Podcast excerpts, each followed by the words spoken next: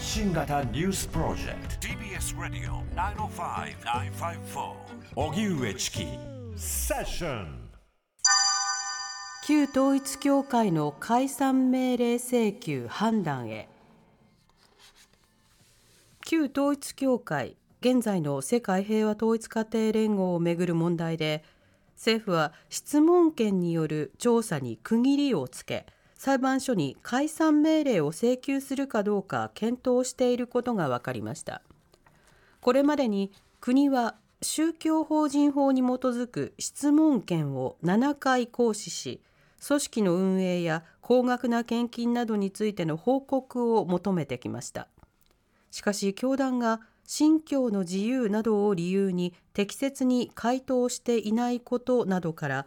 文部科学省は行政罰の過料を課すことを求める方向で検討しているということです。近くこうした方針を文科大臣の諮問機関である宗教法人審議会に諮る方針です。さて先週の段階でね、はい、この過料を課すというようなことが報じられたことに加えて、はい、さらにさて質問権を行使するということについてもあ解散命令をまあ行使するかどうか、はい、それも判断するというニュースが来ました、はい、えこれについては弁護士の菅野菅野しおりさんにお話を伺います、菅野さんこんにちは。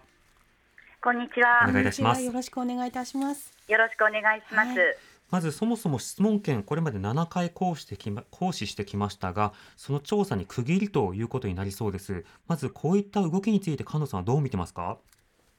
そうですね。あのまあもともとやはり1994年からまあ20年以上にわたるまあ民事裁判の蓄積なども含めてまあ解散命令請求十分にあのありうべし事案だと思っていましたので、はい、まあしっかりと質問権の行使という段階を踏んでえ今回まあ請求の検討に入ったというのはまあ妥当なあの判断ではないかというふうに思ってますし、うん、まあその前に今お話にあったように、はい、あのまあきちっと回答がないので、あのまあ、10万円という過料の検討というあの報道もありましたよね。はい、でまあ、実際にその回答が、まあ、あの十分でないという状況の中で、請求を出さないというまあ前例ができてしまうと、うん、これはむしろ10万円払って回答を控えれば請求をこう一定程度こう阻止できるというようにも見えてしまうので、はい、まあ、この段階でまあ請求に向けて、えー、さらに一歩踏み出したというのは、まあ、ある意味あの予測の範囲内かなというふうには思います。うんなるほど改めてこれまでの協会側の回答というのはどうだったんでしょうか？あのもちろんですねあのしっかりとそのこの点情報公開されているわけではないんですけれども、はい、まあ、やはり11月からまあ7月にかけて7回の質問権行使されて、えー、まあその度ごとにあの回答がまあ減っていって、うん、600項目の質問について、まあ、あの十分な回答が出てないというようなことはあの直文はしてました。うん、ただ、まあ、そもそもですねあの今後の課題にもなると思うんですけれども、はい、この質問権というのは結局あの、まあ、相手方の同意がなければ施設に入ることもできないですし、うん、まあ、入ることができたとしても何かこう必要な書類を押収できる権限を持たせているわけでもないので、はい、まあ、そういった意味で、まあ、質問をしても十分な回答が出てこないという状況は、まあ、織り込み済みの,、まあ、あの仕組みにはなっていますよね。なるほどそうした上で解散命令請求を検討ということです。これあの請求出すよっていう段階でもまたないのかなと思うんですが、今どういった状況だと理解すればいいんでしょうか？そうですね。ただまああのまあ7回の質問権行使でまああのこれがまあもうあの最後になるんではないかということですし、うん、まあ、この、まあ、およそ、えーとまあ、1年弱の間、まあ、本当にあの弁護団の方の、えー、情報提供、そして、まあ、当事者の方の、えーまあ、世論形成も含めた、まあ、勇気ある発信、こういったものも全部こう吸収をして、宗務課として、えーまあ、最終判断の段階に至っているということだと思いますうんなるほど。これ具体的に今後のスパンというのはどういったあのスケジュール感があるんでしょうか？そうですね、まあ、政治日程をあの絡めた報道もありますけれども、はい、まあ、やっぱり私たち肝に銘じておかなきゃいけないのは、基本的にはこれ、政治日程に左右されるべき事案じゃないので、うん、まあ、それが当たり前という、まあ、あの思いをそれぞれがこうちょっとこう持たないようにしなきゃいけないとは思います。えー、ただ、まあ、一方で、まあ、あのさっき申し上げたように、やはりその十分な回答がないということで、まあ、過料のあの実際にあのえー、犯すということに進んでいくということも含めると、まあ、そう遠くない、えー、時期に、まあ、解散命令請求をするということにはなるんじゃないかと思います。ただ、まあ、実際そうやっていくと,、えーとまあ、内閣、行政としての、まあ、判断から司法、裁判所にボールが投げられることになりますので、はい、まあ、そこから先ですよね、えこれまでの事例2案では、えー、短いものでも7ヶ月、えー、長いものでは3年かかっていますので、でしかもまあ今回、えー、旧統一教会の,、まあ、あの幹部の方からは、公のメディアを通じて、とことんやるというような、まあ、お話も出ているので、はい、まあ、あの数ヶ月ないしはやっぱり数年をあの確定するまでに見ておく必要があるんだと思います。うんそしてそれが仮に請求が通って解散命令となった場合、それに対してさらに訴訟を起こす可能性、これはどうでしょうか？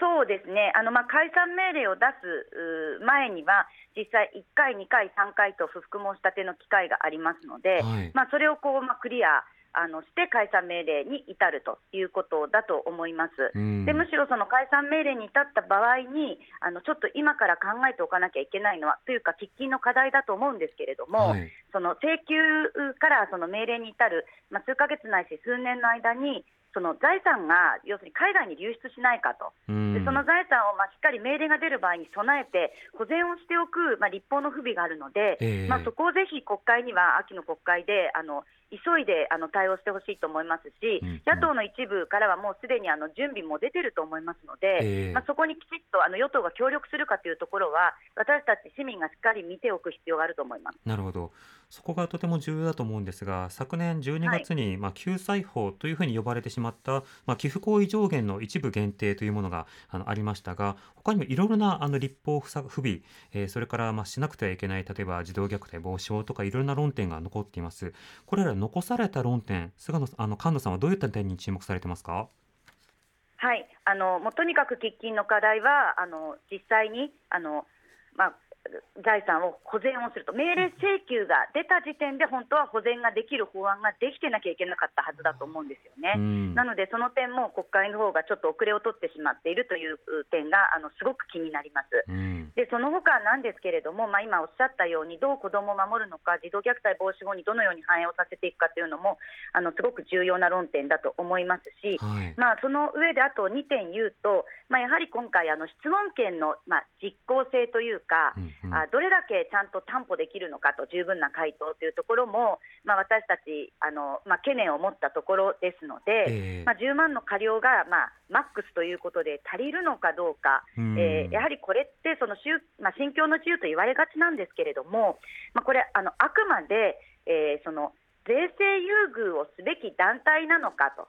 でそうじゃないんだったら、少なくともその優遇の地位は剥奪すべきじゃないのかという論点なので、えー、何かこう、えー、信教の自由、団体としての祈る自由をあの奪うものではないということもきちっと前提にして、はい、まあ、この質問権の実効性をどう強化していくかというのも、もしかしたらあの立法で考えるべき事案なのかもしれないですし、うん、もう一つ今の点で言うと、まあ、本当にその、えー、宗教法人としての法人格を与えるという段階と、イコール税制優遇も与えるという、これがこう同じベースでいいんだろうかというところにも、まあ、私たちちょっと本質的に取り組む必要があるんじゃないかと私は思ってます。あ確かに NPO などでも税制優遇の度合いによってグラデーションがありますが、宗教法人においても一定のグラデーションがあった方がいいのではないかということですか？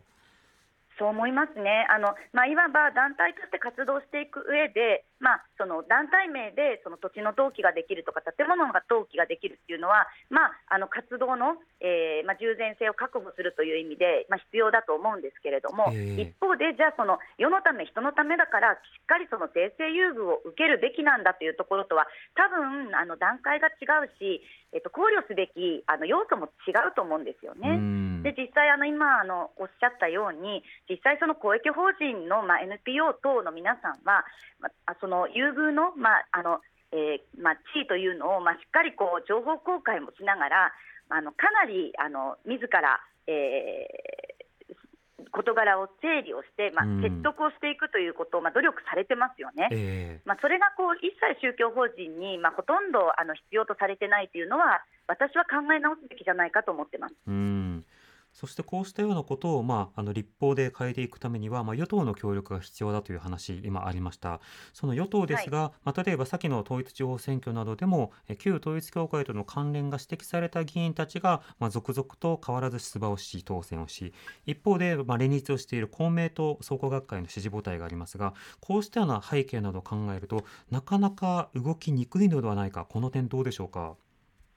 本当におっしゃる通りですね。あのまあ、やはり、えっと、与党のあの、まあ、動き、本気度というのはあの2つのあの要素で見た方がいいと思ってまして、はい、まあ、やはりその、まあ、根本的な問題ですよね、なぜ日本でだけこの統一教会が、えーまあ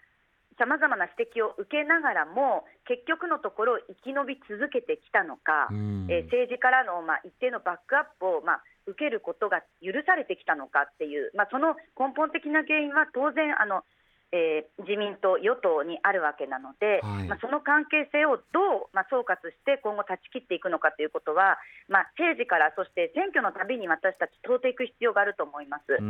でそれともう一点、やはり本当に必要な立法に対して、えー、与党はしっかり協力するのかどうか、はい、でこれはあの去年の,、まあ、あの救済法、いわゆる救済法で、まあ、幕引きにしようと。いうようなまあ動きがもちろんあったわけですけれども、この秋の国会で本当に必要な救済に向けた立法を彼らはあのやりきるのかどうか、はい、ああのこれからもさらに継続していくのかどうかというところは、まあ、私たちしっかりその本気度を見ていく必要がありますし、ぜひ野党の皆さんには、その本気度を、まあ、あのリトマス試験紙のように分かりやすくするためにも、実際のまあ法案を具体的に出して、ですね、はい、与党にそれを突きつけてほしいと思ってます。うんなるほど